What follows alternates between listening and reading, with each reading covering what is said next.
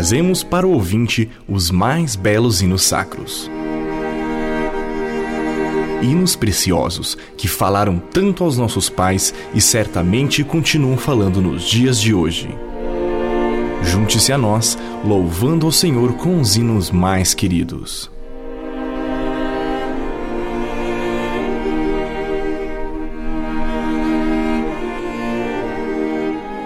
Contando e cantando, conhecendo as histórias de hinos cristãos.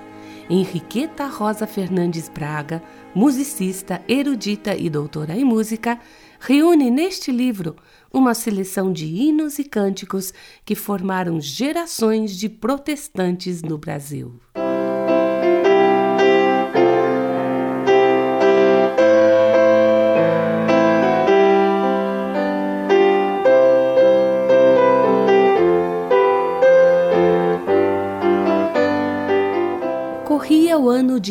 1866.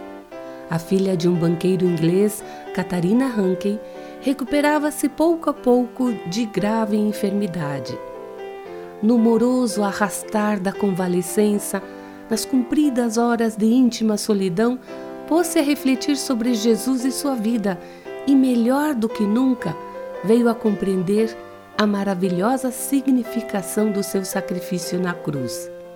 Cheia de gratidão, sentindo voltar-lhe a saúde, escreveu nesses dias uma longa poesia versando a vida de Cristo. E desta suave narrativa foi extraído o hino A Velha História.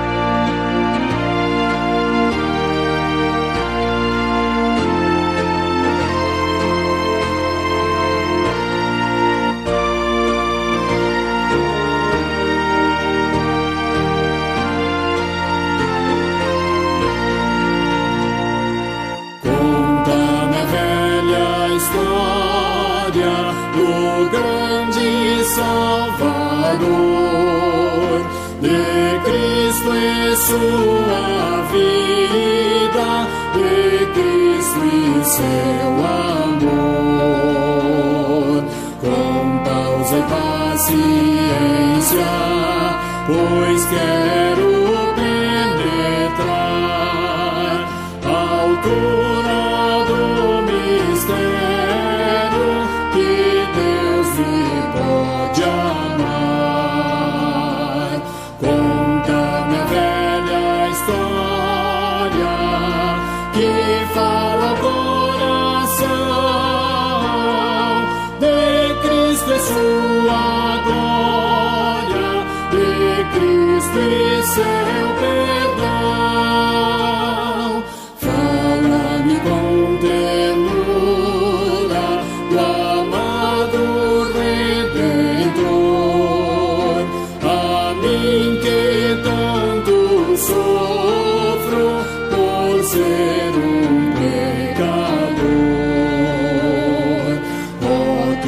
que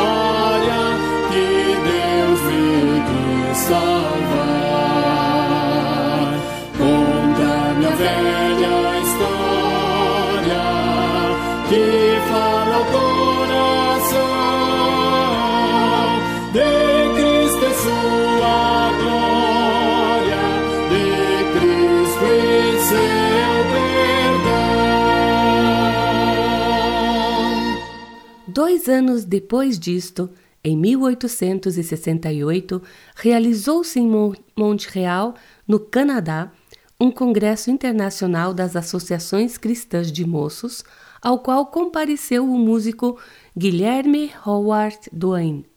Nessa oportunidade, ouviu a velha história que profundamente o impressionou. Solicitou uma cópia da poesia e levou-a consigo para as montanhas, para onde se dirigiu em gozo de férias.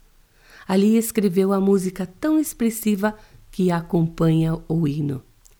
Sarah Poulton Kelly, esposa e dedicada colaboradora do Dr. Robert Kelly, médico missionário que em 1855 iniciou no Brasil o trabalho evangélico na língua do país, sem solução de continuidade até os nossos dias, traduziu este hino para o português em 1874.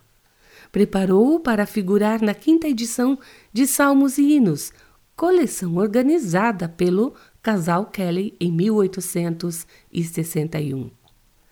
Sara dirigiu uma classe bíblica para jovens em Torquay, Inglaterra, onde morava.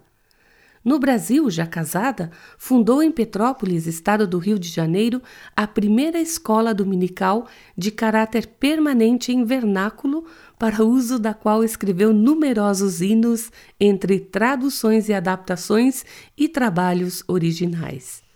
Mais tarde, quando razões de saúde obrigaram o casal Kelly a retornar à Europa, continuou Sara a missionar na cidade de Edimburgo, Escócia, onde até o fim dos seus dias manteve sua casa aberta aos estudantes universitários que, por motivo dos estudos, se achavam nessa cidade longe dos seus lares. Espírito alegre e coração acolhedor, fez-se amada de todos, recebendo o carinhoso cognome Mãe de Edimburgo e tornando conhecida a um grande número de jovens a velha história que a muitos conduziu ao caminho da salvação.